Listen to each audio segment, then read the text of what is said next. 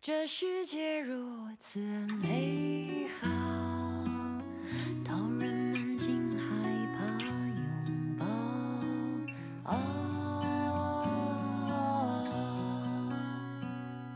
Hello，大家好，欢迎收听因人而异，我是主播悠悠。我是主播 Jasmine，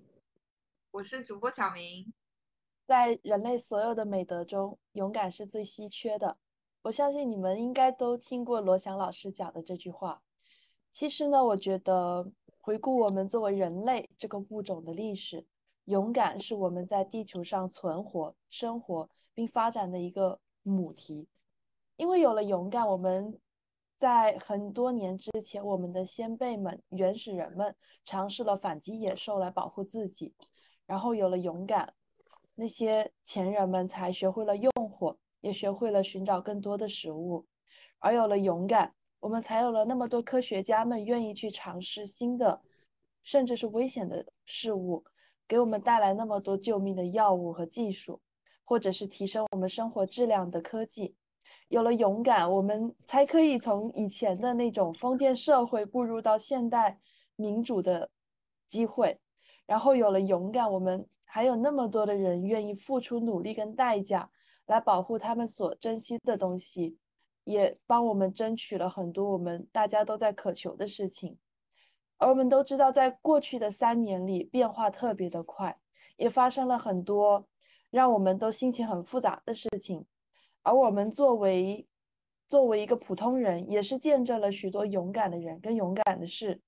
他们在阴云笼罩的三年里面，给我们带来了希冀。鼓励我们去争取、去反击不合理的事情。其实就，嗯，我印象很深刻的，就像贾思敏那天分享的文章里面提到的那样，勇敢在一些特殊时期里面，它是阳光在乌云后面透出的金边。它虽然很细微，但是它足够的明亮。所以其实今天的开场白是。比较不一样的，因为我这这这个选题我们在讨论的时候，也是处于一种相对比较没有那么愉快的心情里面。然后我们也希望能通过这一期的节目，来给大家带来一些勇气或者说鼓励。那么首先的话，就是我们先开始今天的节目吧。嗯，就像我们之前开会的时候提到的，我觉得我们三个齐聚在这里，我们可以先从。分享一些我们所见证的勇敢的人与事开始。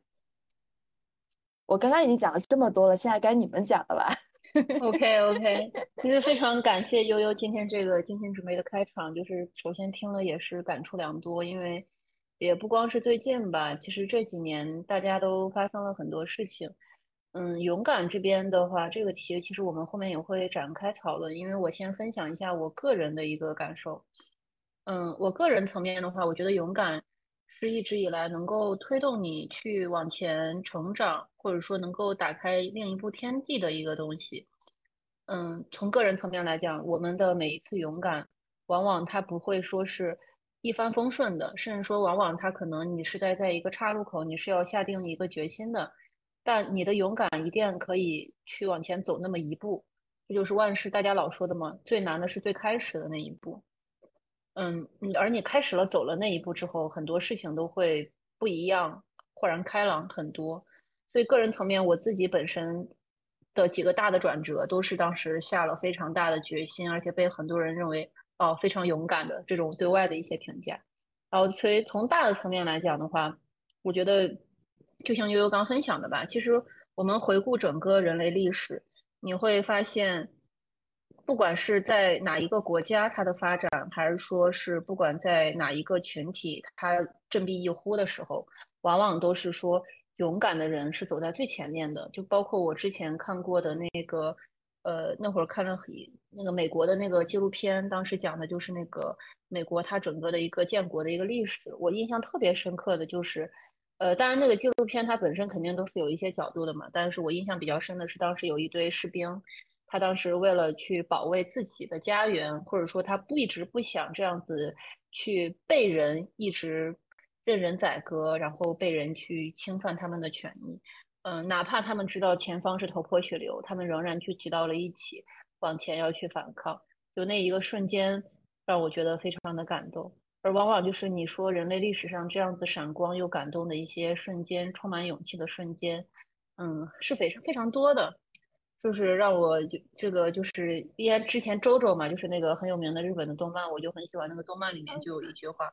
就是人类的赞歌就是勇气的赞歌。这个这句话我是非常赞同的。就是我们人类社会往前发展，呃，整个历史的齿轮是往前转动的过程中是充满了勇气的。而我们个人个人角度，你去往前发展，也往往是充满了非常多勇气的时刻。而这整个的大大小小，最后就是构筑成出了我们现在的社会，然后包括我们个人层面和宏观层面的很多的一些东西。对，这个是我想说的，因为我们后面可能也会具体的再去讨论一下。嗯，谢谢悠悠和贾思敏的分享，我也想夸一夸今天的，无论现在你们这聊的好 像在 panel 一样。提出来，今天我们的状态就是会比较正式一点啊，嗯。就是无论是贾思明一开始提出来这个选题，然后包括最终我们讨论了决定要做这个选题，还有悠悠今天准备的这个开场白，都让我很感动，因为也是结合到最近我们的一些心情什么的。那我可能接着贾思敏刚才讲的话，我也会从两个层面来分享我所理解的勇敢，一个是刚才他提到的，就是从大的宏观的层面，就是不管是社会还是呃整个大的人类的视角上面来讲，刚才贾斯敏提到就是美国开国的时候的一些勇敢的人做出来的事情。呃，然后其实我最近在看刘瑜的那本《可能性的艺术：比较政治学三十讲》，然后我已经快看完了。这本也是你们之前其实推荐了很多。然后我我想提到的一个是我正好今天早上在看韩国那一期，就是韩国的政治文化是怎么样形成的。然后他在，呃，他在讲，就是他讲了几部当时拍的很火的讲讲一九八八年事件的电影的时候，有一部电影是叫《辩护人》，然后他其实，在当时勇敢的站起来去改变制度的那些人，他本身其实他们的自己的利益是不会受到影响的，因为他们是属于精英阶层，但是他们勇敢的站了起来。然后，呃，有一个片段是那个站出来的一个学生。就是他的未婚妻还是他的女朋友说这个跟你没有关系，也不会影响到你，为什么你要站出来了？那个男生说，可是不行，我的心会痛。然后其实这句话我想说的就是，可能是我们就是解释，我觉得勇敢的一个原因，就是为了跟自己没有相关的事情的。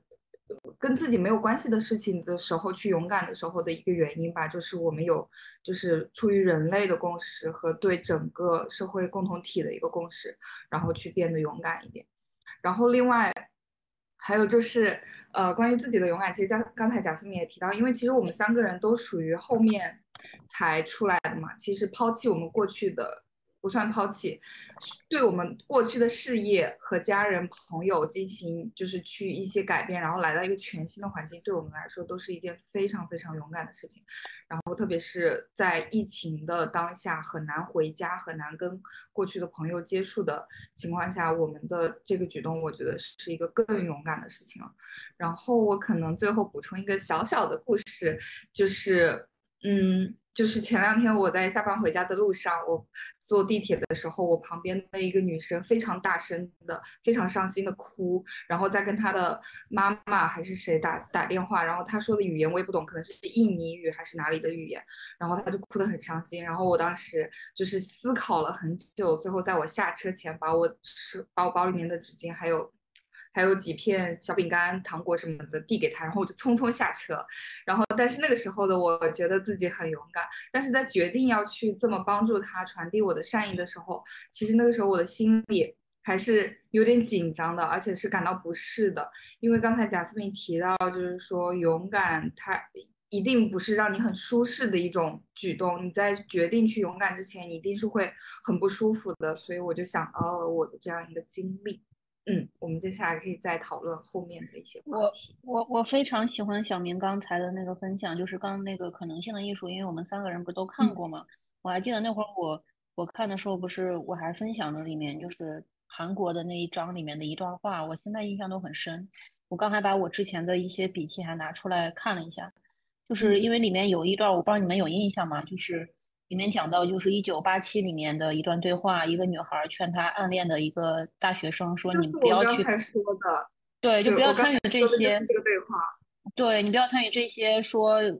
不要做白日梦了，醒醒，因为然后这怎么可能？然后当时刘瑜老师在里面说了一个，作为一个社会科学的研究者，我可以想到一千个理由去反驳这个男生行为的不合理性。说你没有想过这些基本的经济条件吗？你没有想过这个转型后的一些裂痕吗？你没有想过时机吗？你有策略吗？你有想过这些能力和社会权利的平衡吗？他有一千个非常理智的理由去条条反驳这种行为的不合理性。你们的勇气是一无是处的，但是到最后你会发现，这种源于道德直觉的正义感，就是有令人敬畏的天真。你会发发现，当所有的这些。所谓的理智泥沙沉淀过去，所有的理论波涛平息，所有的流行趋势过去以后，最终这种无与伦比的天真还是会从水底浮现，它熠熠的光芒还是会诱惑你向它伸出手去。我当时看这段时候真的非常的感动，就是因为我们所有人就是经过了非常多的一些训练，因为其实社会已经训练我们去如何去理智的判断怎么样的行为，我们是可以保护自己最大利益的。所以就是在经过这样的一个规训的一个情况下，这种时候勇敢往往会让大家觉得更难能可贵。这也是为什么我们会敬佩这些人的一个原因。而勇敢的难能可贵还有一个原因，是因为他们明明知道前方路不通，偏向此山行。而偏向此山行的原因，就是所谓的道德的直觉和本能。所以就是这种它引起的一个共鸣，就是我当时感受到的，就是说所有人都希渴望神话。所有人都希望追求所谓的神话，但是每个每个人只能自己去塑造属于自己的神话。所以，就我之前当当时我也有分享过一句话嘛，就是我们的所有的奇迹一定不是靠等待来的，一定是追寻来的。这个是我一直坚信的。其实不光是从大的层面来说，哪怕是从个人的层面，你永远想要去改变，是等不来改变的。你一定要敢于迈出你要改变的第一步。这个是你要去鼓足勇气去迈出的这一步，而你去迈出的那一步，你怎么样去迈，当然是要看个人层面的一些决定和一些毅力吧。嗯，对。刚刚小明说这段，我想就想到那个，因为其实那本书当时也是比较比较快速看完，因为我看书确实比较快。但那个但那那那段话我印象也是非常的深。然后最近我看好像也有公众号把刘瑜老师这本书的这一章还专门摘出来发了文章，对我有点印象。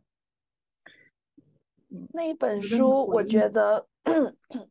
sorry，那一本书，我觉得除了刘毅老师分就是分享的这些话特别就是特别的直击人心之外，他因为是我记得我记得他是那个他在讲课时候的一个讲稿讲义，所以他本身就是特别的具有感染力。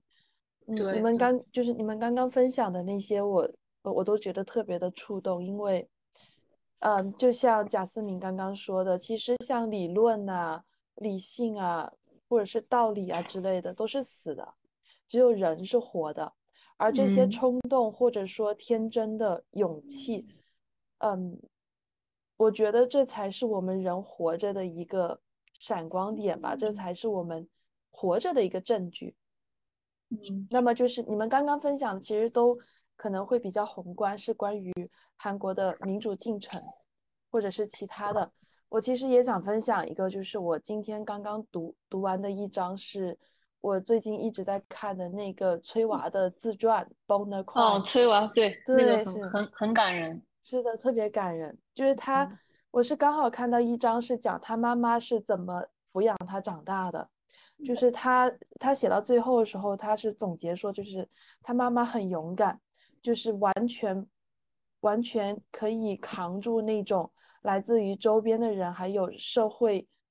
压迫带来的那种限制，就是偏要给他一个不一样的生活，只是为了让他去多看看这个世界。然后他最后用了一句话去总结，是说他妈妈当时并不知道南非那边的种族隔离制度什么时候会结束，他妈妈也完全不知道。自由什么时候才会到来？但是他就是坚持着做着做，就是做着这些事情，坚持要自己一个人扛下所有的压力，把崔娃抚养成一个看过世面的孩子。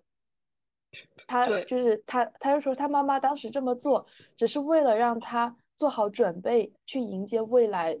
甚至不知道什么时候到来的自由。这对呃我来说真的触动特别大。我我打断一点点，就是你讲完嗯这个，让我马上想到刚才贾斯敏说的那个天真。我觉得就是勇敢和天真之间，他们可能有一种非常必然的联系，而且这嗯种天真就赋予了这些勇敢的人们一种悲壮的色彩吧。好，你继续。嗯是的，然后就是，其实我当时读完这一章之后，我最大的感触是说，嗯，崔华之所以能成为这么一个优秀的脱口秀演员和主持人，其实跟他妈妈真的离不开关系，而且是而而且他的那些勇气，敢于去讽刺，甚至十分毒辣的说出一些很多脱口秀人，或者说很多我们我们这种人不敢说出的社会问题的所在症结。我觉得这些勇气都是从他妈妈那里，一定程度上是从他妈妈那里传承下来的。而且就是回想到当时他所在的那个环环境，其实他母亲，呃，他母亲是可以很舒服的就活在他家里面的那个环环境下，或者说他讲的那个小镇里面，就是可以完全没有压力的长大，完全没有压力的带大这个小孩，甚至不需要去跟别人通婚，或者说生生下一个小孩，作为一个单身母亲把他带大，只是为了想让自己的未来有一个传承。所以对我来说，这一章真的触动特别的大。我今天早上刚读完，然后，然后其实就是你们，呃，然后又回想到你们刚刚分享的那个韩国的事情，我有想到就是我很喜欢的一部音乐剧，叫做就是《悲惨世界》，其实就是那那一部名著《悲惨世界》改的，但是那个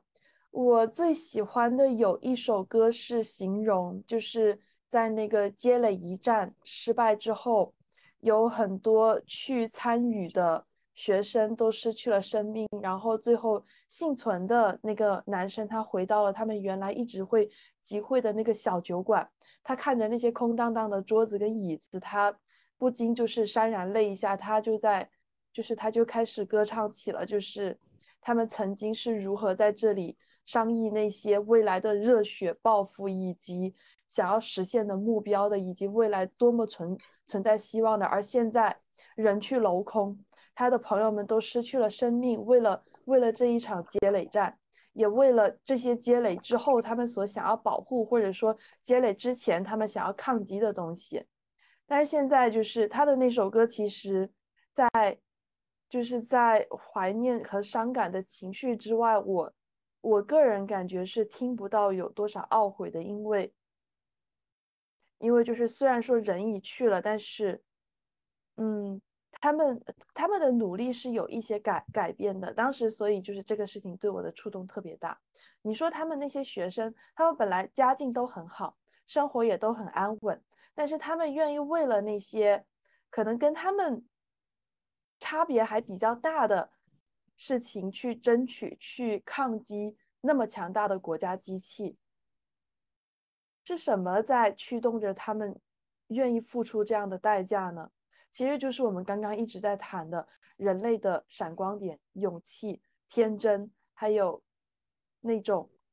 对未来自由跟光亮的渴望。嗯，非常感谢悠悠的分享，因为其实刚刚那个《天生有罪》这本书我也看哭了，我看哭的书还挺多的。因为这本书，我当年我当时我当时看的时候还没有，不是你现在的位置吧？就是我特看完之后特别喜欢崔娃的妈妈，就她妈妈真的是一个非常伟大的一个人，而且这本书其实伟大的就是你也能够看到，就是崔娃她其实里面去描述非常多她过去悲惨的场景的时候，她是通过那种非常戏谑的方式去表达的。我印象有很深的是，他们之前不是后面有一个继父，继父非常的就是暴力倾向，对他们家里造成了很多负面的影响。那段时间他在车库住，他们全家甚至入不敷出，本来还能稍微体面的活着，因为那个继父导致他们每天只能在车库吃一种野菜拌毛毛虫，然后毛毛那个毛毛虫当时就是每次爆汁在他嘴里的味道，他说他现在都还记得，吃了半年。然后就是当时他描述了非常多很具象的一些场景，然后包括就是你看到他后面说他因为当时包括去报警呀，家里的一些东西警察没有去受理，他整本书就是通过很多具体的例子去体现了种族隔离制度，他们是如何在当时的一个社会环境把人与人之间就是区隔开，而且他能够贯彻这贯彻持续去区隔，而南非又如何去面临。面对这份所谓的沉重的历史遗产，而崔娃其实他也是因为在这样的一个制度成长下，给他的喜剧创作提供了非常丰厚的一些土壤。他包括你看他后面很多的一些段子，就是他讲到墨西哥和美国的时候，他当时有一个段子我印象很深，是呃美国人都很爱吃 taco，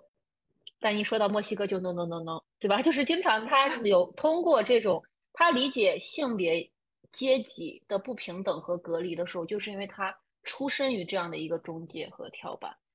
对，所以其实不管是崔娃，其实我觉得一个人能把自己这样的一个经历完整的书写下来，其实本身也已经是一种勇气了。嗯，包括你看完之后，他已经能够哦戏谑的去回看过去的这些事情，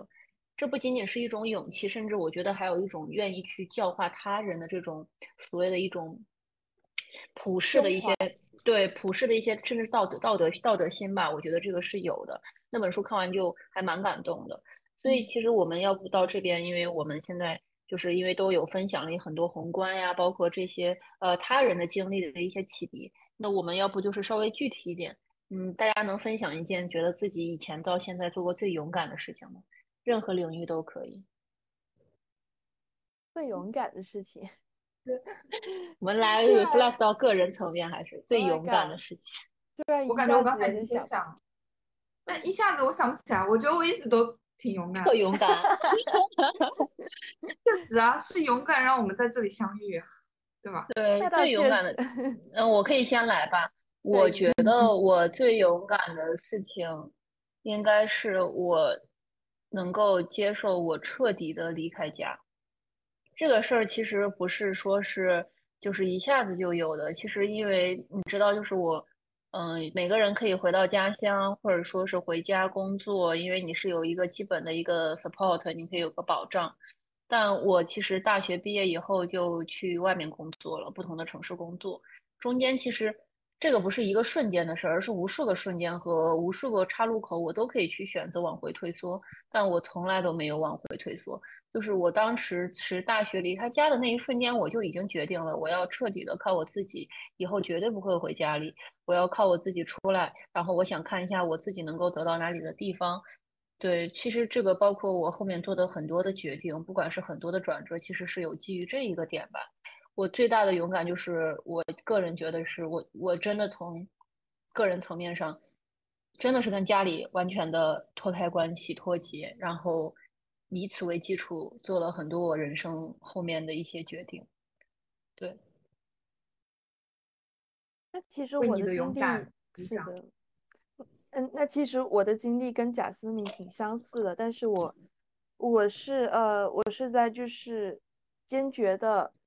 就是坚决的决定出国留学，离开家，然后在这边甚至留下来工作这么一个阶段。其实我觉得应该是你更早之前。在走的，就是在你大学的时候在走的那那一段路程。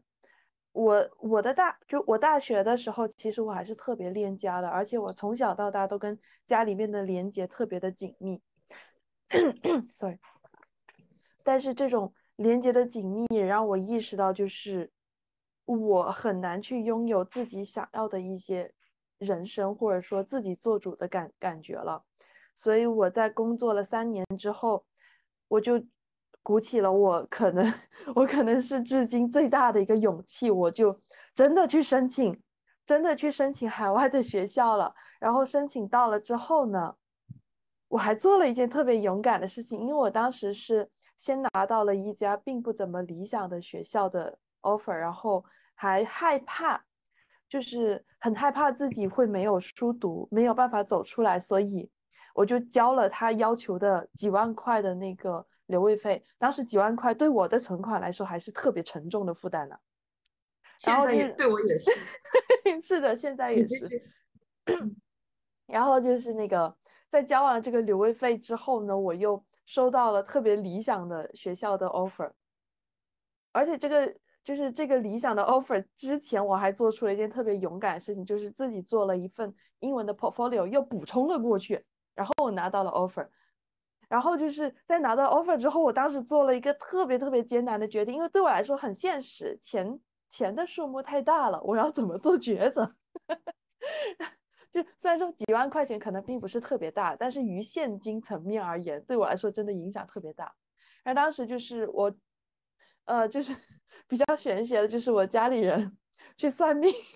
对，去算命就是说我应该怎么做选择，然后那个算命的师傅说这条签上面说我需要做的就是勇敢，但是虽然其实我现在回头看这句话，他的勇敢可以指很很多方面了，你就比如说我放弃更好的 offer，或者说放弃这六万块钱，然后就我当时做的就是我放弃了那六万块钱，我选择了另外一个更想去的 offer，然后就是，也就像贾斯敏刚刚说的，勇敢就是其实。在就是在在我看来，它其实是一个阶段里面的很多个勇敢的决决定，才促成了我现在的结果。而就是而而在一开始最开始的时候，我做出最有勇气的那一个决定的时候，其实我已经开始变得勇敢了。我并不是说在那一次勇敢了之后我就开始退缩了，而是我在发现了我可以这么勇敢之后，我就开始变得勇敢了。虽然这句话听起来有点废话，但是我觉得大大 就是大家应该能 get 到我我说的我懂你意思。对对对，就是只要你迈过了那个坎，你就会发现哦，你可以，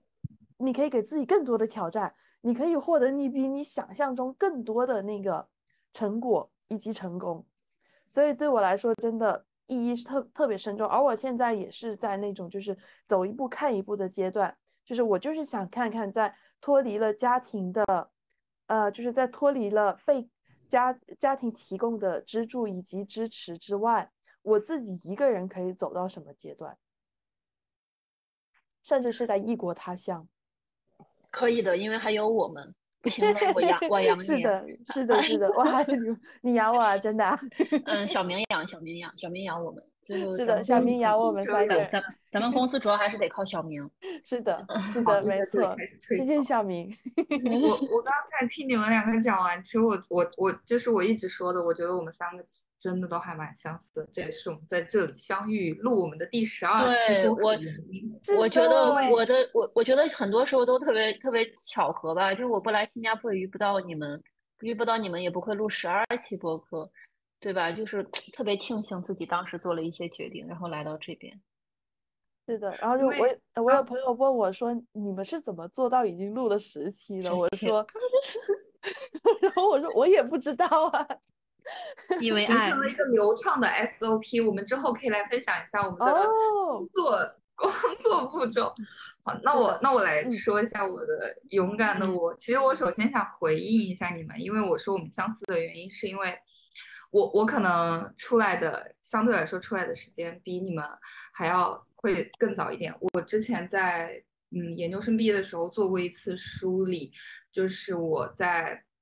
高考完了之后再选择去上海还是留在福建，因为当时除了我妈以外，所有的家人朋友都是希望我能够留在省内读书的，而且在省内确实能上一个还不错的学校，但是最后我还是选择了就去上海。然后本科毕业的时候，因为当时是想要留学，但是没有成功，然后是打算回国 gap 一年，因为没有成功的原因就是因为雅思了，说实话，然后是想要回去 gap 一年考雅思，然后再继续，然后当时又接到一个就是青岛能要外派青岛的一个很不错的工作机会，然后其实作为一个南方人，我是从来没有在北方生活过的，但当时也就这样一个人拎着两个行李箱去了北方，然后待了一年。然后，反正就是呃，在青岛结束了之后，其实也是有机会能够回到很熟悉的上海，因为朋友都在上海。然后，但是我还是选择了去总部，因为我觉得可能对我的发展会更好吧。然后就是去到南方，去到广东。然后最后就是我们我们的在这里在新加坡相遇，也是我选择放弃了当时还不错的工作机会和家人以及朋友们。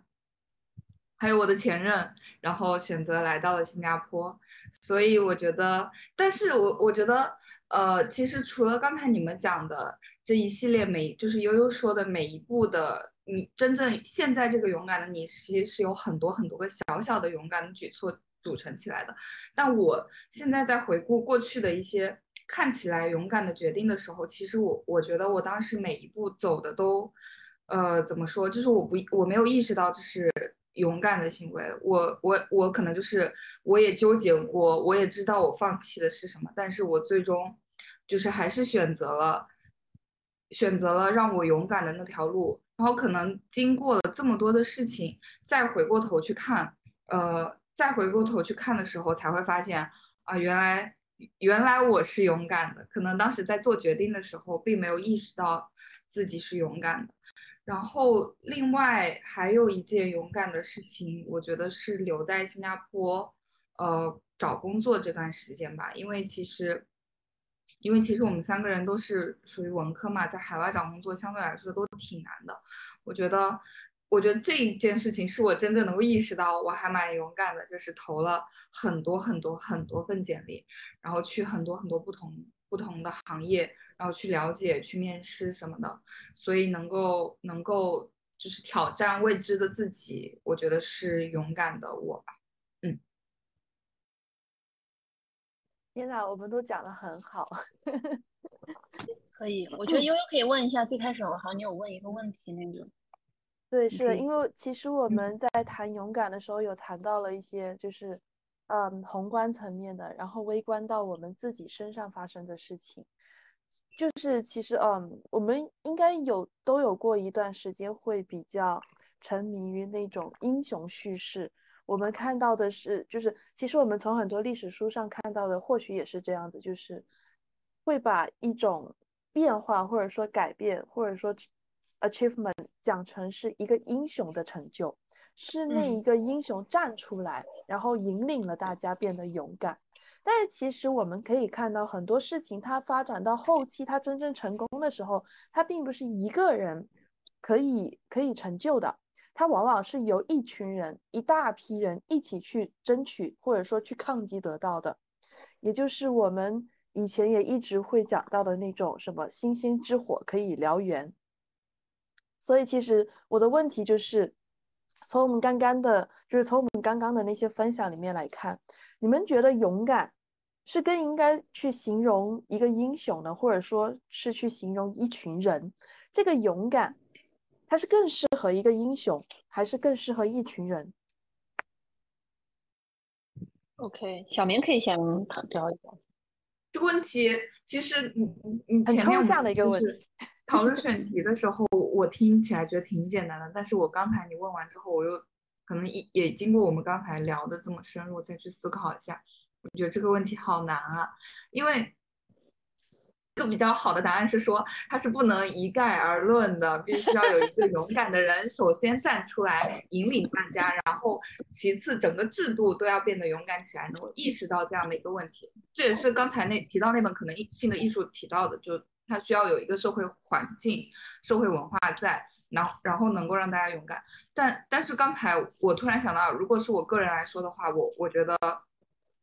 就每个人都是可以勇敢的，但是我愿意把这个勇敢的称号去给赋予一个人，赋予一个英雄，因为我觉得无论在任何时候都是需要有一个人，就首先需要有人站起来。就像刚才你们提到的崔娃的妈妈，就是她带着那种天真，带着那种对。金边的金光、阳光的希望和渴望去站起来，他其实知道他可能撑不到天亮，他可能在黑暗中就会就会死去或者什么的，但是他还是站起来了。所以我觉得，呃，勇敢的这个称号是会给给到那个人吧。我觉得他很勇敢。嗯，我觉得对，嗯，但是其实就是小明其实分享的很好，但就是我。我是觉得，在有一些情况下面，我觉得勇敢应该是更适合用来形容一群人的，因为一个人的勇敢可能在某些境况下，他很难去达到我们想要的目标。比如说，就其实这个问题的契机就是我接下来想要说的那个，呃，曾经的那个韦恩斯坦事件，你们应该也都知道，就是关于那个他说有这么一部书，有这么一部电影，他描述的是当时《纽约时报》的两两位记者是如何抽丝剥茧，做了很多研究，采访到了很多当事人，然后也帮助这些当事人去去呃去对抗当时的好莱坞的韦恩斯坦，甚至引发了接下来的持续很长时间的一场浪潮。这样吗？是的，就是当时我是呃公呃公司有一个放映会，让我们一起去看了这一部电影。然后我当时看完之后，我其实印象最深的就是，呃，就是其中一个记者他讲的话，他就是他问另外一个记者前辈说：“你当时是怎么说服那些受害人愿意呃就是愿意公开自己的身份去提供信息给你的？”然后就是另外一个记者就跟他说，其实他只是就是让他们不是一个人，而是一群人。他就是他从他变成了他们之后呢，那种凝聚起来的力量以及压迫是足以让一个手握产业大权或者说有一个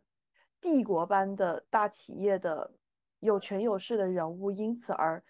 呃因此而败落的。所以说，就是这个事情也给我的感触很大，就是而且，呃，为什么会出现这种情况，也是因为当时他们所要面临的那个人韦恩斯坦，一个人是真的没有办法去战胜他的，而且你一个人勇敢的站出来，你的声音可能就是你的声音可能会被他手下强大的公关团队以及律师团队很快的掐灭，你的火苗。存在的时间很短，甚至短到你都不足以去鼓励更多的人跟你一起站出来。但是如果是，如果是有很多人一起站出来，一同发声，那么就是这种，就是在这个时候下，韦恩斯坦他旗下的那些人，就算他有再多的、再大的公关团队，再有能力的律师，他都没有办法一下子去管顾到那么多反对他的声音。所以说，我觉得一群人的勇敢也是很值得我们去肯定的。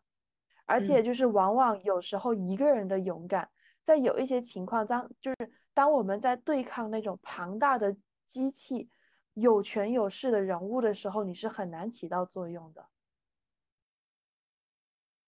所以，嗯，讲的很好。这就是我的分享。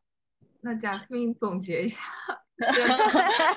OK，OK，我我来我来我来，贾斯我 不是开始来提高了，我不是提高拔高了。我只是我只是我只是正常的，就是讲一下我的看法吧。其实因为你们刚才这个问题，其实说句实话，我都有点不是很同意啊。因为说句实话，勇敢在我看来是一种人类珍贵的品质，它不是要靠这种所谓的这种以个人或者以群体为层面去划分它应它的归属性的。我们可以其实往回看，就是在西方世界里，就是最开始，呃，柏拉图把勇敢是定义为所谓的一个内向勇敢，也就是灵魂要很坚韧。亚里士多德把勇敢定的是你面对逆境时你的坚定，也就是说外在有一些困难的时候，我们的外在勇敢。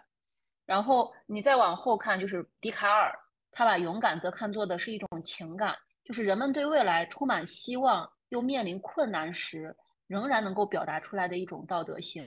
而康德最后就是直接说了，勇敢就是道德勇敢，就是一种意志和一种道德力量。所以勇敢其实它本身是从以前到现在很多去归结的是是一种道德品质，是一种人对于自我或对外在体现的一个品质的象征。因为我们经常去看，嗯，西方的一些人文哲学，humanity，人性是什么？那人性这一个词，其实它里面就包含了非常多的一些人文的词，它有包括了我们对世界的善意、慈爱、诚信，甚至也有勇敢，对吧？所以我觉得，像当我们讨论就是这种道德品质，它是不是应该归结于群体，还是归结于人的时候，我觉得这个东西就是应该，在我看来，应该是在更大的一个层面。我觉得就是这个是大家人类都要去追寻的东西，而这种东西你放在不同的场景里。在个体的情况下，我们怎么样去追随和拥有这种珍贵的品质？而在所谓的历史事件中，我们又如何做出勇敢的抉择？因为说句实话，勇敢也不是这种盲目的勇敢嘛。就是我们要是盲目的离开智慧的勇敢，就会有很多人会觉得就是鲁莽。但是本身其实我们从现代到以前，过去中世纪他们那会儿对于这种所谓的勇敢的思想，仍然是现今被沿用下来的。我们仍然会把勇敢定为一种能够面临逆境时一种所谓最珍贵。的品质，甚至过去认为智慧是勇敢，就是智慧的本身是勇敢，包括勇敢也是智慧，这两个是一个互相补充的。那到现在我们会发现，勇敢本身就像小明之前去延延伸的天真纯真，它就是跟勇敢是相辅相成的。而在我们如今经历了非常多理性的训练以后，这种出自于感性的选择更弥足珍贵。所以我觉得，就是对悠悠这个问题，我个人个人的一个讨论的想法，就是我仍然愿意把勇敢归为人类整体的一个品质，对吧？它肯定会在不同的个人场景和群体场景会有不同的体现，但我觉得这个是我们都要去共同追随的目标，因为它就是一种非常可贵的道德力量。我觉得你讲的特别好，你讲到了它是贾斯汀讲的是不是？对，不是人去选择的，是它其实，在我们的内心里面，只是等待被发现。对，我觉得你讲的太好。所以说，就是关于这个问题，其实，嗯，就是也刚好是引出了我们今天的一个讨论，就是说，我们讲了那么多，从宏观到微观，从个人到外人，其实我们都发现了勇敢。其实都是没有办法具体的去定义它，或者说具体的去归类的、去归属。所以说，嗯，我们讲了这么多之后，想要录这么一期节目，是想要跟大家分享这些勇敢的事情，以及关于“勇敢”这个词背后的含义。嗯，同时我们其实也想要激励更多的人去变得勇敢，因为我们有看到有很多的人，就是他可能会觉得自己的生活不如意。或者是觉得他没有办法帮助到他想要帮助的人，没有办法保护到自己想要保护的人事物，所以其实或许可以从这些事物里面得到一些勇气，去帮助他们实现这些愿望。那么最后一个问题来了，你们觉得我们应该怎么从这个有点抽象的词语里面获得勇气呢？或者说？从这个词语背后的那些人事物里面去获得勇气，因为其实我们知道，我们在听到这些勇敢的人事物的时候，在听到这些故事的时候，是特别感到振奋的，然后可能也会有那种油油然而生的冲动，想要去做点什么，但是迈出第一步特别的难，也就是我们刚刚一直在说的，嗯，所以说你们觉得我们应该要。怎么去从这些故事里面去尝试着迈出第一步？在你们看来，最关键的在迈出那一步的时候，所需要考虑的，或者说所所需要抓住的是什么？嗯，我觉我觉得这个问题我可以先分享一下。我觉得如果你讨论就是我们怎么样变得更勇敢。嗯，说句实话，从个人层面，你变得更勇敢，你需要考虑的一些微观的环境因素呀、条件因素是很少的。这种东西是可以变得更勇敢的。就是当你碰到一些合适的契机，身边有正确的人引导，或者你处在一个非常好的氛围环境中。但是你说放到人类的大的事件上，我们是不是会变得更勇敢？我觉得现今社会已经越来越难了，因为现在我们所面临的一个整体的环境和过去是完全不同的。过去。我们没有互联网这么发达，大家没有被这种高度的信息掌控，而现在你要勇敢的成本和包括你面临的环境因素，非常的复杂，而且非常高度的透明。那现在尤其是在大家整个被已经教化、被整个培训出来这种很多的一些思维选择模式下，你说让大家突破这种去变得更勇敢，我觉得，呃，就是整个人类社会随着它的科技和网络的发展。在现在大环境下，我觉得真正勇敢的人就是天生是勇敢，因为本身现在整个的一个大环境下，他仍然会选择那一步的人，永远都是那一部分人。而整体的一个社会环境，我不会觉得就是会有后天培训出来的勇敢，因为是非常难的。因为现在的环境就是让很多人很难去做出勇敢的选择。但是我嗯嗯，但是就会有的。啊，对啊，不好意思打断你了，但是我觉得就是有一种做法，就是也是我们刚刚提到的催娃，我觉得是可可以从他的可以从他的经历里面获得一些灵感的，就是我们可以不在现在勇敢，因为我们因为也就像你说的，现代人要做就是要在大环境下做出勇敢的决定，实在太难了，难到什么程度？我们甚至可能在推特上面讲一句马斯克的坏话就被他封掉了。所以说，但是是的，但是我觉得有有一就是有一种改变是我们可以从日常生活里面就开始做起的，就是崔娃的妈妈在做的那样，让我们就是努力的让我们去放，就是去活在一个更高的视角，去看更大的世界，去接受很多多元化的事物，不让让自己变得包容，同时也让自己的眼界变得开。开阔这样子的话，或许我们就会有了那种对更广阔的世界，或者说更美好生活的追求。而这种追求到最后变成了渴望之后呢，往往可能就会成为那一根稻草，去推动我们做出可能在当下可以称之为勇敢的选择。所以，就是这是刚刚贾斯敏在分享时候我想到的一个点，就是我们可以不在当下做。做出勇敢的选择，这真的很难。但是我们可以为未来不知道什么时候可以做出勇敢的选择去做准备，或者说去感染你身边的人，去帮助他们一起做准备。好，那我我来我来想讲一下我刚才想的，就是刚才你们分享，就是贾斯敏最后前前面提到勇敢。就是现在勇敢是很难后天培训和教育出来的，这点我很同意。因为我们前面一直在聊的，其实就是勇敢，它其实跟天真那种希望是挂钩的。但是我觉得再继续延伸下去的话，就是我们说的勇敢，其实是在每一个人心中的，你只是你没有被发，你还没有发现它，或者它还没有遇到合适的时机跳出来。因为你你像在在就是比如说以韩国的它的一个。呃，民主化为例的话，每一个人他也并不是在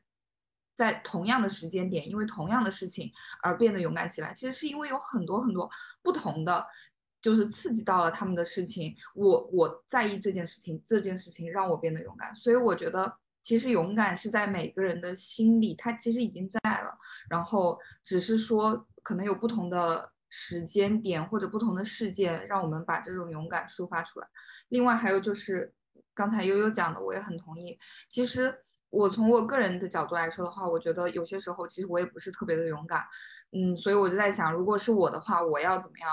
才可以变得更勇敢一点？一个就是，其实我告诉我自己，我其实已经很勇敢了，然后勇气其实是在我的心里的，我只需要就是当遇到让我真正在意的事情之后，我会把它抒发出来的，这是第一点。第二点是。就像我们刚才前面提到的，勇气是一个人还是一群人？可能当我看到有跟我一样勇勇敢的人站了出来的时候，可能我也会勇气勇敢的站出来。对，大概是这样。对呀，那就因为今天我们这一期也讨论了非常多关于勇敢的话题，不管是大的层面还是小的层面，就是本期内容也是希望能够给大家一些启发，因为回顾最近的一些各种勇敢的人和事。希望听完这期的我们，大家也可以变得敢于去面对人生每一个小决定的勇敢，和面对整个社会层面的，也敢于稍微愿意去做出来那一群人中的一个人，举起那把。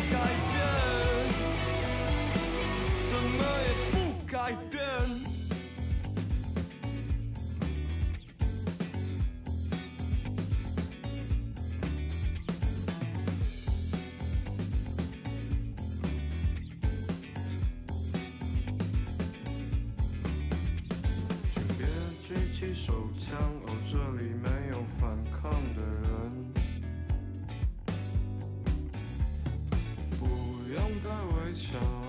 我这里没有